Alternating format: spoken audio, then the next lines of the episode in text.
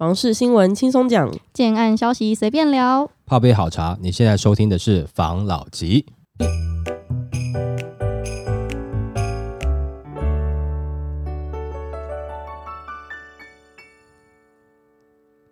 关心你的房事幸福，我是房老吉。我是大院子。今天我们要来分享，就是央行对于房地产的一些动作。嗯，央行彻查豪宅周转金漏洞，中央银行盯上豪宅贷款，除了已有银行因为豪宅贷款遭财阀，金融圈人士透露，央行最新注意的是豪宅周转金贷款。特别是豪宅周转金贷款，若是以才刚成交不久的豪宅为担保品，很容易遭央行质疑挂羊头卖狗肉，被打入违反豪宅放款陈述规定的黑名单。那金融人士指出，央行月底里监事会议会否再提出房市管制新措施，目前市场还猜不准，但可以确定，央行已加强精简力道，要把现行规定的死角都找出来。豪宅周转金贷款是央行最新关注的重点。点之一。那根据央行对于豪宅价格的定义，台北市七千万元以上，新北市六千万元以上。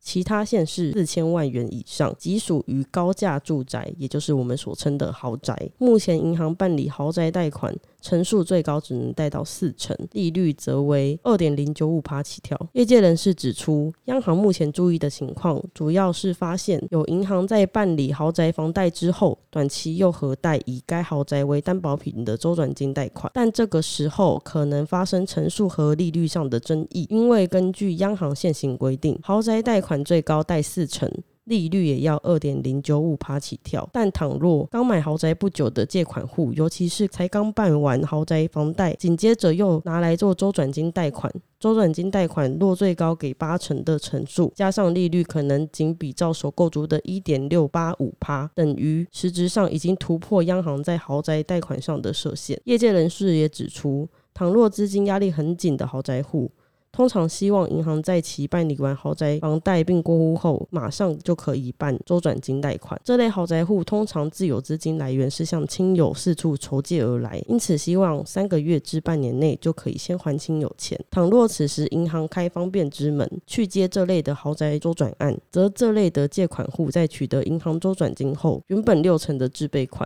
马上透过银行的钱还掉至少四成。由于周转金贷款最高成数可贷到八成，最夸张的情况下，等于这个豪宅户他取得百分之百的贷款。这个议题我们之前是不是有聊过？说我还很义愤填膺的想说，为什么有钱人有办法的人就是有办法玩？嗯，现在被 get 到了，对我颇为欣慰啊。好了，简单讲了，我们用大家比较听得懂，就是。我先跟人家借钱，对啊，譬如说好了，假设这个房子有没有以北市来讲，它已经有八千万好了，那我的自备款呢？因为它只能核贷四成，等于说我自备款要准备多少？四千八百万，所以我就先要自己准备四千八百万嘛。好，那我跟亲友借，不管跟谁借，我借到了四千八百万了，然后呢，我跟银行贷款四成，然后我把这房子买下来了。嗯，买下来之后，那我房子是不是可以拿去做二胎？我用房子的剩余残值。去跟你银行做抵押贷款嘛，这种感觉嘛，那你再把其他的就是，哎，我的残值你贷出来给我的话，是不是百分之百贷款？哦，我再把你贷给我的钱，我再拿去还给我当时借的人嘛，那我就等于是几乎快要全额贷款去买豪宅了嘛。对啊，是不是很聪明？很聪明，聪明嘛？对啊，事实上是这样子，没有错了。就常常讲嘛，这有的时候哈，你的游戏规则定好了以后，就是给那个会玩那个游戏的人哈，好好玩。对他就是有办法在里面找到一些他可以在里面，比如说钻漏洞的地方嘛。各种游戏都一样啊，是不是？没错。你包含是打麻将，你会记牌的。你总是比较厉害嘛，那我们不会，其实是凭感觉在那边打的，不就是傻傻的嘛？哦，那游戏规则就已经定好是这样子了嘛？那现在如果说央行要针对这个去查的话，哎，我觉得其实他们有列出很多的要去查气的目标，嗯，跟方案，那最后到底落实面是怎么样？其实不是很清楚啦。你说这样子，对于一般买房子的人，会不会觉得很生气？当然会。那不过有另外一件事情也值得去思考一下，现在是不是在很多地方随随便便就很容易买到超过四千万的房子？在新北是不是很容易就超过六千？嗯，北市不用讲，真的很容易超过七千，是因为房价单价都已经上去了嘛？你要让它不上去，你要为了要去避这个豪宅税。所以你就去买一些平数更小的，也让建商推呃更小的平数的房子，控制总价带，哎你比较能够负担。可是问题是，这样子的房子真的很好住吗？好、那这个就是两难的状况。有的人觉得说，那我们调高，那有的人就会觉得说，那调高，那建商也是跟着调啊，单价继续跟着调啊。嗯，平数还是没有变啊。那有的人觉得不调高，那我要几个人住？就是我家庭成员如果说人口稍微多一点点的，我就很容易超过这个豪宅的标准。这个规矩定出来了，你能说它完全公平吗？很难啦，只能说规则至少定出来，大家这样去依循啦。那如果说规则定出来，这个目标豪宅税就是说，你如果很有钱的，你就不要再跟银行贷款的话，那也就是说，现在这个状况，你自己再另外去做二胎这件事情，那他的确就感觉是你在钻漏洞了，没人知道那就算了，但业界是知道了哈。嗯，那一般民众不一定知道嘛，一般民众不知道，但他们知道这件事情以后，那心里面的剥夺感就会出来了。哇，我连头期他弄不出来，你居然还可以全额贷一个豪豪宅宅，嗯，豪宅好不好转手，这个就是另外一回事了啦哈。他也许就没有办法做比较短期的炒作了，比较难了哈。嗯，但是在有些人还买不起房的状况下，啊，你还可以全额贷款去买豪宅。啊，你既然买豪宅，代表你有钱，你就自己买啊？就是会有一种很讨厌的感觉。哎，就会有这种感觉不舒服嘛。啊，嗯结果我要买的时候，就我要核贷八成，银行还是跟我讲说，哦，你的条件我们要再看一下，那你心里就很不舒服嘛。对啊，对不对？还要提高利率啊。那像这样种种的措施，相对剥夺感一出来的时候，那人家就得去查了嘛。而且讲实在话，如果说你买豪宅，你要用到这样的步数的话，其实你也不是到真正的这种。我们说顶级的豪宅课程，对，还不至于，而只是说你可能是用一些方法，你但是你收入不会是差的，那你想要用一些方法，可以让你换得更大的空间。嗯我相信也有一部分是这样这样子的人。那这样的人痛不痛苦呢？他可能也很痛苦，就是说，那难道我要分成两间小的去买吗？嗯因为嗯其实讲上，我们知道豪宅除了它的地段之外，最重要的一个重点就是它的平数一定不会太小。那它会住起来的确会比较舒服，但它平数就是不会太小。也许有的人是只是为了就是要弄个豪宅，觉得自己。收藏一下，嗯，那但有的人可能他是因为他的平数，他希望大一点点，嗯好、但又因为他的工作各方面的，他希望能够在比较精华一点的地段。先不管怎么样，但是一般的人都会认为说你这个我们都还买不起，你带到这么高不舒服。但是像这样子的人哦，就刚才讲他不是高端的豪宅客户，他其实某些层面上他也是被逼的，他得买这样子的房子，因为平数的问题。那你拉远一点，可能就是说你要啊，你不要买豪宅啊，你拉离市区远一点，可能他的生活上又会有一些不方便。那当然也有一些是专门在想办法去钻这些漏洞嘛，对不对？哦，不管怎么样了，哦，嗯我觉得这个政府如果说去查，那也适当的去了解一下，是不是现在很多的案子很容易达到这样的标准哦，甚至超过这样的标准。嗯那如果说为了要限制在这个标准内所产生的建案的平数，是不是的确很难住？房价一直调，一直往上调，对，但是你的豪宅的贷款的这个金额设限却没有调，嗯。这个很奇怪啊。对，但是就刚才讲嘛，如果说我跟着调，那是不是最后，比如说我呃其他县市从四千万调到五千万，就你五千万还是买到一样的房子，因为人家单价又调了，建商单价又调了，这就是比较难去克服的问题。到底要怎么样处置会比较好？现在还没有调整之前，你当然还是先把这些灰色地带的，或者是说有点钻漏洞的，你先抓出来嘛。对，你至少标准先定好，那就是这样子、嗯啊，不然的话大家都这样子玩，那、不然的话你就公布说大家都可以这样子玩。嗯对不对？那也没有不好，或者是说你干脆你就装傻，你不要讲算了，反正不管怎么样，他去贷，明面上我就只能贷你四成嘛，你自己再拿来抵押二胎贷款，那就是你的事情嘛，你也可以这样做了，忽视它了。嗯但是既然你都提出来了，那我觉得应该就要去好好的去查气一下，去执行一下，嗯好，这样子也可以让更多的要买房的人。或是一般民众会觉得，我能够信服你在做这件事情的时候，你是真的有一套标准的，好吧？来下一则，房市推案爆量，小心销售奥博。下半年房市九二八档期爆出八千亿元大量。根据公平会统计，上半年三二九档期及五二零档期，光是违反公平交易法就有十一件，一涉违法有八件。另外则是违反其他法律规范。消保官点出，销售预售屋时常出现的错误样态，呼吁建商、房屋中介在销售不动产时切勿踩法律红线。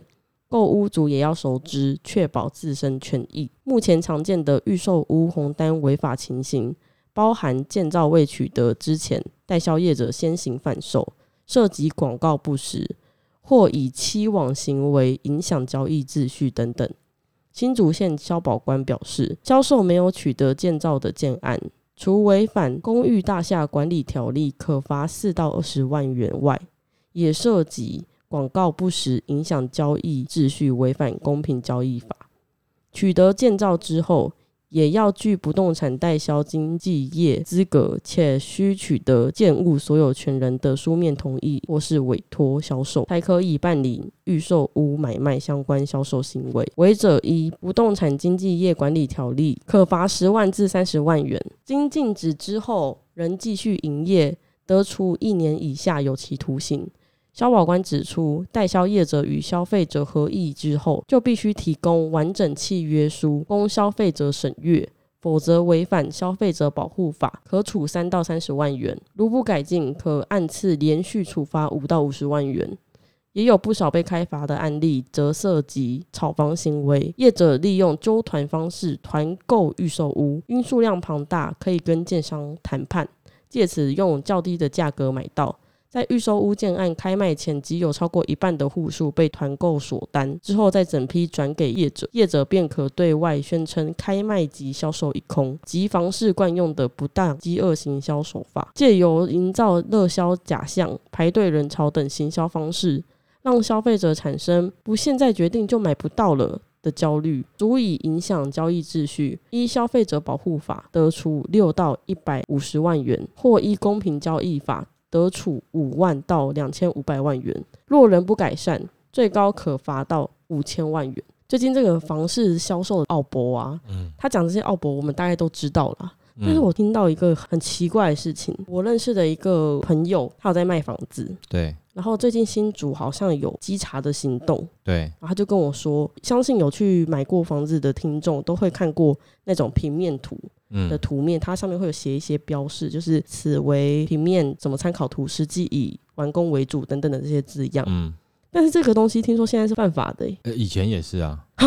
嗯，这东西是犯法的。这是不合规定啊！你的图面就是要跟你完工的一样啊。所以我不能说这个东西要以完工为主。你不能这样讲。我的图面就等于完工。哎，基本上我们为什么要送建造？就是你的图面全部都要送到建管局去审嘛。那建管局要审完了以后啊，觉得你的图面没问题以后，你必须得按图施工啊。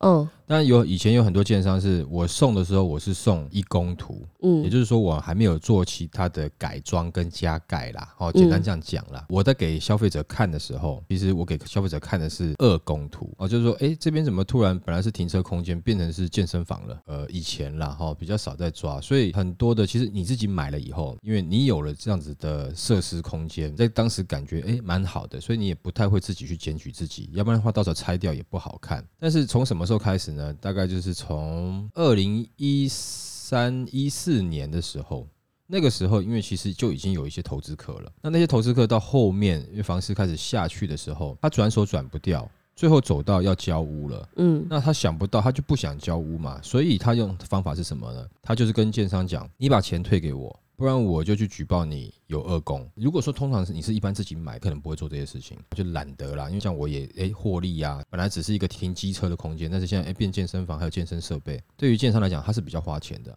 而且停车空间它根本不需要装潢啊。他做健身房，他还需要装潢啊，所以自住的通常有时候就哎，那没关系啊，反正就是两情相悦嘛，我也不检举嘛。但是那个时候投资客就是他已经走不下去了，要进入贷款，他又贷不出来了，他又不想要钱被建商没收，他违约，所以他就是要去告建商有恶工的嫌疑嘛。嗯，那建商听到啊好，不然那你就不要检举吧，我把钱退给你，你把房子退给我吧。也就是因为这样的状况，就开始越来越多人知道恶工的这件事情。哦，其实以前就蛮多人知道，只是越来越台面上，那也就引起一些政府单位进去嘛。你说现在的有多少案子有恶工呢？其实已经没有像以前那么严重了啦。也许可能恶工成分没有，或是恶工成分不多，但是没有像以前哦，你进去很多东西都是恶工了。所以以后面就衍生变成是我们有的时候就是以单户来看，那我给你看的就是一宫图，然后呢，另外给你一张二宫图。那二宫图是什么呢？就是室内设计公司建议的图面，嗯，我就不会打上我建商的名字了。但是有常在看房子的人也知道，哎，你的一宫图面跟二宫图面，当然嘛，二宫比较好看，对因，为甚至有些有外推嘛。那当然我也希望是二宫嘛，对，但是他就可以避责说这个是室内设计的给你的建议，如果你要采用的话，那就是这样子。但是你刚刚讲你朋友那个有没有？其实你的施工图面原本就应该要照你当时送审的图面，你在跟客户介绍的时候，其实你就必须要用送审的图面去做介绍。哦因，为你是预售了，我就说我将来是这样子，嗯那你怎么还跟我讲说最后不是这样子？比如说我今天去剪头发，然后那设计师给你看一个发型，哎，我就是要这样的发型，就他剪完了以后你就变小平头，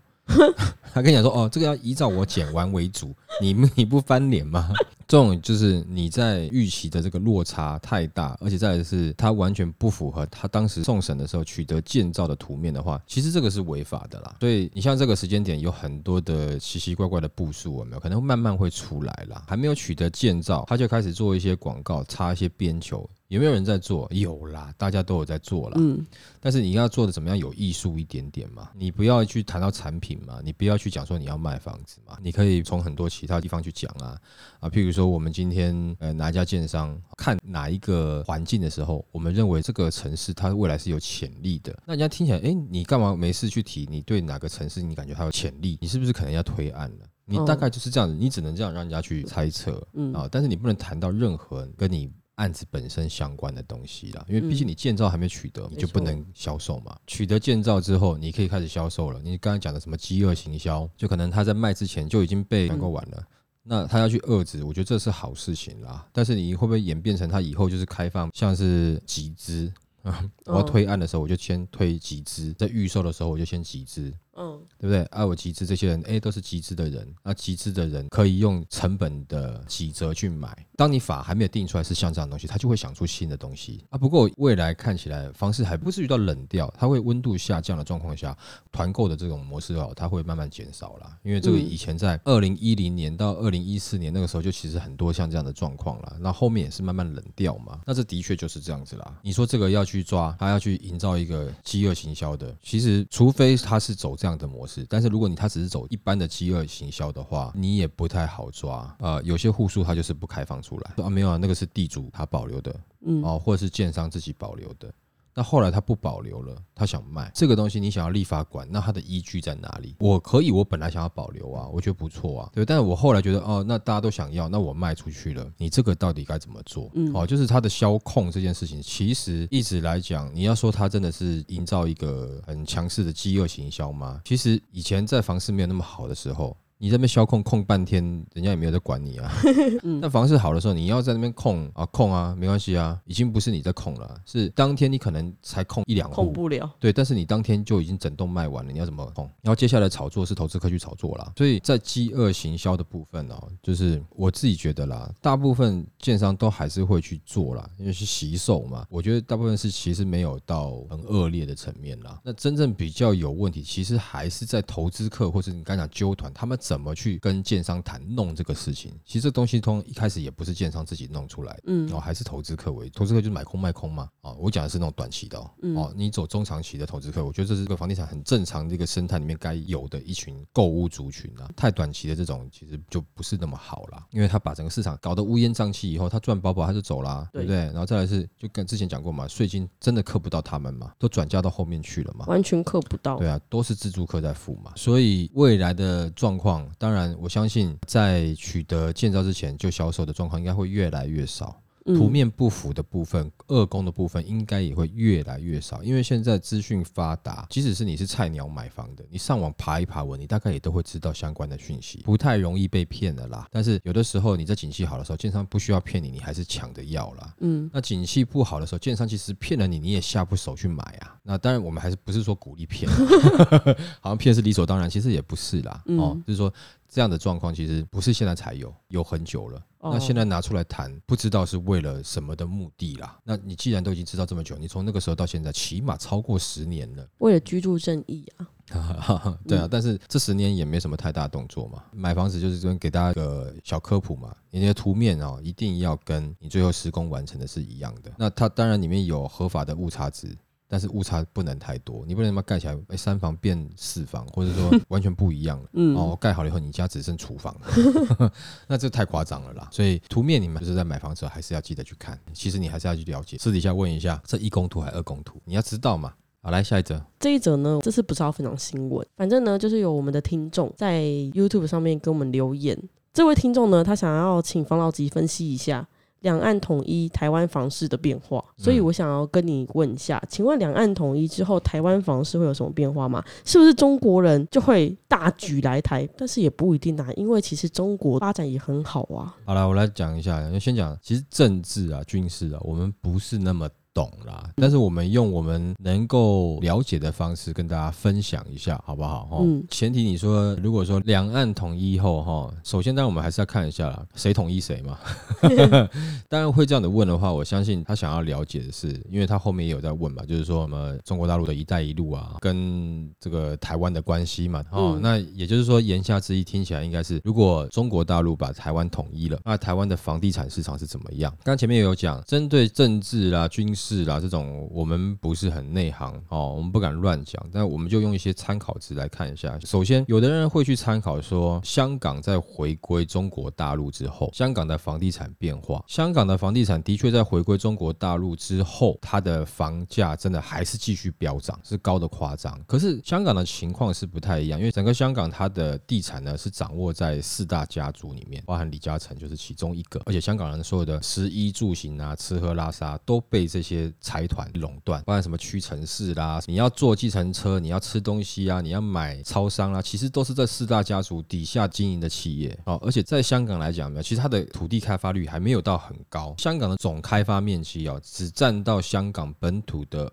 二十四点三趴，那这二十四点三趴里面呢，又只有百分之二十八在做房屋建设，就等于是其实整个香港被开发的很少。那为什么是这样做呢？是因为其实四大家族他就掌握土地了嘛。第一个他先囤地啊，分期开发，他不要这么快啊。所以香港的房市在涨，是关系到这四大家族。所以那四大家族其实很像政府在做从化区的感觉。对，哦，它有限制嘛，因为香港的所有财富嘛，好像超过百分之八十是掌握在整个香港的八十七。七个人的手上，剩下所有的香港人呐。才持有那剩下那一点点财富，等于是整个香港仿佛就在帮这四大家族打工一样了。嗯，你吃喝拉撒都是用到他们的哦，所以你去看香港的话，它可能跟我们要讨论的就有一点点差异，因为它回归中国大陆之后，它的房地产上涨当然是因为四大家族的关系。那再来是香港是和平回归，那我们就来讲，如果说是中国大陆现在对台湾呢，你觉得它是怎么统一呢？和平吗？不太可能吧，应该是武统嘛。再来就讲到一个是中国大陆到。底会不会想要来武统台湾？这我看到了另外一个讯息了哈，就是一般来讲，中国大陆有没有？他只要是到选举前夕啊，其实他的领导人不会随随便便东跑西跑，因为他国内哈暗潮汹涌，人人都要去争这个位置嘛。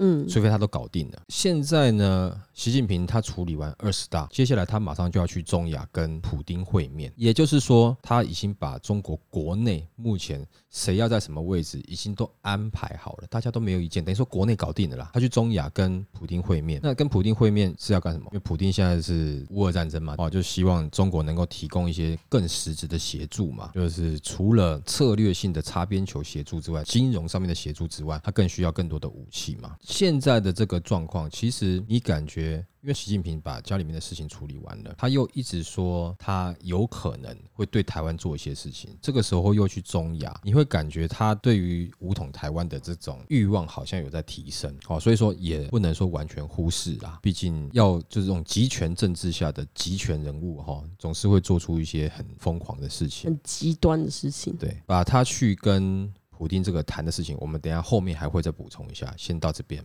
嗯，那就要来讲台湾跟中国大陆。如果说他要来武统台湾，我们马上就会看到一个现在此时此刻很相似的东西，就是刚刚讲的这个乌俄战争或是俄乌战争，随便你怎么讲了。当这个战争开打，他们还是地面战争哦，很容易推进的去占领土地的。我们跟中国大陆中间隔了一个海峡，也就是说，要攻打台湾的难度其实应该是比乌俄战争来的难度高一点点。开打之后，刚才讲了，前提是武统台湾嘛。开打以后，你去看一下乌克兰，他现在还有人在炒作房子吗？没有啊，被侵略的一方没有啦，他的房价上去去了吗？没有了，搞不好被炸毁了。这一段时间在开战的过程中，房市会怎么样？只有下跌啊，只有惨啊。不会好的啊！那再来，万一真的中国大陆武统成功台湾了，你觉得他用武统完了以后，他会走跟香港一样的模式吗？我不认为，诶，我认为他可能会走跟这个中国大陆本土一样，地上权五十年，土地全部国有，不给你搞私有的。那即使是他让你是可以私有了，权力跟政治的核心不会是在台湾，嗯，很多的产业。跟你年轻人未来的发展慢慢会往大陆去。如果真的是这样子的话，人人都想要往核心去嘛？台湾的地理位置到底能够做什么？我觉得了不起。对中国大陆来讲，就像是一个转运站，管理一个海口的转运站而已啊。你其他的高端的产业有可能会慢慢被移到大陆去了。所以那个时候，台湾的房价会上去吗？我也不觉得会。你说大陆人会不会来炒台湾的地皮？我也不觉得。因为如果你有去大陆的城市，你知道其实大陆还很大。那大陆你说那一线城市。其实跟台湾比起来，我就直接拿跟台北比好了啦。因为台北因为经营久了，它其实还蛮多老房子的。那又不能像中国大陆一样，我说拆就拆，全部盖新大楼，你整个市容看起来很漂亮嘛。嗯。不管你人民有没有跟上，但是我可以做到这样子吗？台湾做不到啊，要都跟啊，对不对？要协商啊，要讲半天啊，征收土地还很难啊。那所以你觉得大陆的有钱人会来吗？然后再来是，当你开战之后。大陆还有这么多有钱人吗？这个值得怀疑。就是说，你开战之后，全球经济会不会受影响？会受影响。开战之后，你大陆的产业链，你的产业会不会受影响？会受影响啊！开战之后，你会不会被更多的欧美国家制裁？有可能嘛？尤其美国这个时候，不管说他会不会协助我们，面子挂不住嘛，一定会做一些经济制裁嘛。这个时候，大陆还有这么多的有钱人来台湾炒房嘛？而且那个是个战争的地方，有可能吗？等他重建差不多再说吧。所以个人的看法是，如果走的是武统台湾这条路的话，短期。你应该看不到台湾房市上去的利基点，不是说他武统台湾就没事了。我自己个人觉得，台湾人搞不好还会抗争，嗯，所以你不会这么短就乖乖的跟他就相处的没有事了，完全接受他的法律了。我觉得真的不太可能啦，啊，因为还是得考虑到人的问题嘛。搞不好最后我们就很多人，我们就躲进山里面啊，对，哦，拿了一把枪，哎，就是。每次打游击战啊，反抗军啊，有没有可能？我觉得有可能啊。台湾人拜托，那你地面要全面占领，其实也是有难度嘛。然后再来就是日本啊、美国啦，会不会帮点忙？我觉得或多或少应该会吧。他不是说他要保护台湾啊，他是不希望中国大陆能够把海权控制以后，他慢慢走向是能够制定规则的经济体系嘛。会威胁到美国的地位嘛？重点是因为美国会觉得他地位被威胁了嘛？哦，所以他要帮台湾是这个原因哦。主要还是他美国利益优先嘛。那再来另外一个，我个人也觉得习近平现在也有自己要烦恼的问题，因为他现在准备要去跟普京在谈嘛。那去的时候，他谈他到底要不要？因为普京已经直接公布一些影片了，让大家知道，就是说，哎，中国大陆有一些在擦边球的协助，那他要实质的协助了嘛？那这个时候，中国大陆到底要不要协助？他如果协助的话，等于就直接就是跟欧美这些国家就确定是敌人了嘛，那我就大家就会共同去制裁中国大陆了嘛，更明显去制裁他了嘛。好，那也就是等于说他把自己卷进了一个战争了嘛。那如果说他不帮助的话，有没有考虑到一个状况？其实俄国人就是有这样的潜力啦，就是说以前英法那时候在二战的时候跟德国，好，德国就是在打英法嘛。俄国跟德国其实一直都处不好，德国也很想要灭掉了俄国。那俄国那个时候就有去跟英法说。你们要不要来协助我？那时候英法一直就是用各种理由慢慢拖，结果俄国做了什么事？你知道吗？我跟德国和谈，德国就好，那我我就不打你俄国了，全力去打英法。我要讲这个是说，假设有没有可能，如果说习近平不协助，那干脆我普京我就直接好了，我跟美国讲，我也不打了，亲美了，因为现在中共大起来了，不然我帮你一起打中共吧，因为他有这样的潜力嘛，你们怕不怕他会这样做？所以其实现在对于中国来讲，习近平他的立场应该目前也是骑虎难下嘛。在这个时间点，现在看起来不管怎么样，他帮或不帮，应该都会引起欧美各国对于中国更加的抵制嘛，因为它毕竟是这种共产型、集权型的国家，并且呢，它又威胁到美国世界第一强权的地位嘛，所以他是不是这么好要去武统台湾？这个我我还是有一点点怀疑，但我觉得他心里面会想了。那不过我个人的看法是。也许在短期内啦，可能十年、二十年，如果他真的武统台湾了，在武统台湾之后的十年、二十年内，我觉得台湾的房地产市场应该不会像我们原本想的那么乐观。你搞不好很多时候都是在重建，甚至搞不好你的产业、你的收入都改变了，整个停滞了，城市停止发展，而不是上升或下跌。对，因为你可能用的全部都是不一样大陆的规则。啊！而且你那个时候他来了以后，他不就是统治了以后换个政府，像选举一样换个人就没事，不是呢？那你有一些台独分子呢，比如说青绿色的，或者偏绿的，对啊，我觉得他还是有一段时间的肃清的，没有那么快啦。反而我们不应该把自己往香港看，应该把自己往新疆或是西藏这种角色去看所以这个时候，我当然我觉得说。台湾的房地产要好，就是你喜欢买房子的，你不要让你的房子突然就变成是全部都是国有的话，那你要捍卫家园。嗯，如果你已经买房子的话，台湾政府、中华民国政府会保护你的财产，但是中国大陆不会，他绝对不会的。光是他不保护你的财产，我们怎么去谈下一步说？台湾的房价会不会涨？这以上这是我的一点看法，但我也去收集了一些相关的资料然后汇整出来我的看法。因为这个问题其实对我来讲，讲实在话是有点难的啦。我们一般来讲还是以预售案啊、市场的状况啦，因为在业界了解，但是这个东西也牵扯到政治的问题，而且也还没有发生过第一次，也没有可以参考的经验，只能拿一些其他的区域的状况来比较。在这点上，我个人是没那么看好。如果说中国大陆它统一了台湾，对于台湾的房地产市场会是好的吗？我不是打问号，我是打否定的啦。我觉得是不会好的，这是我个人的看法。好，那我们今天就分享到这边喽。好好，谢谢大家收听这一集的房老吉，拜。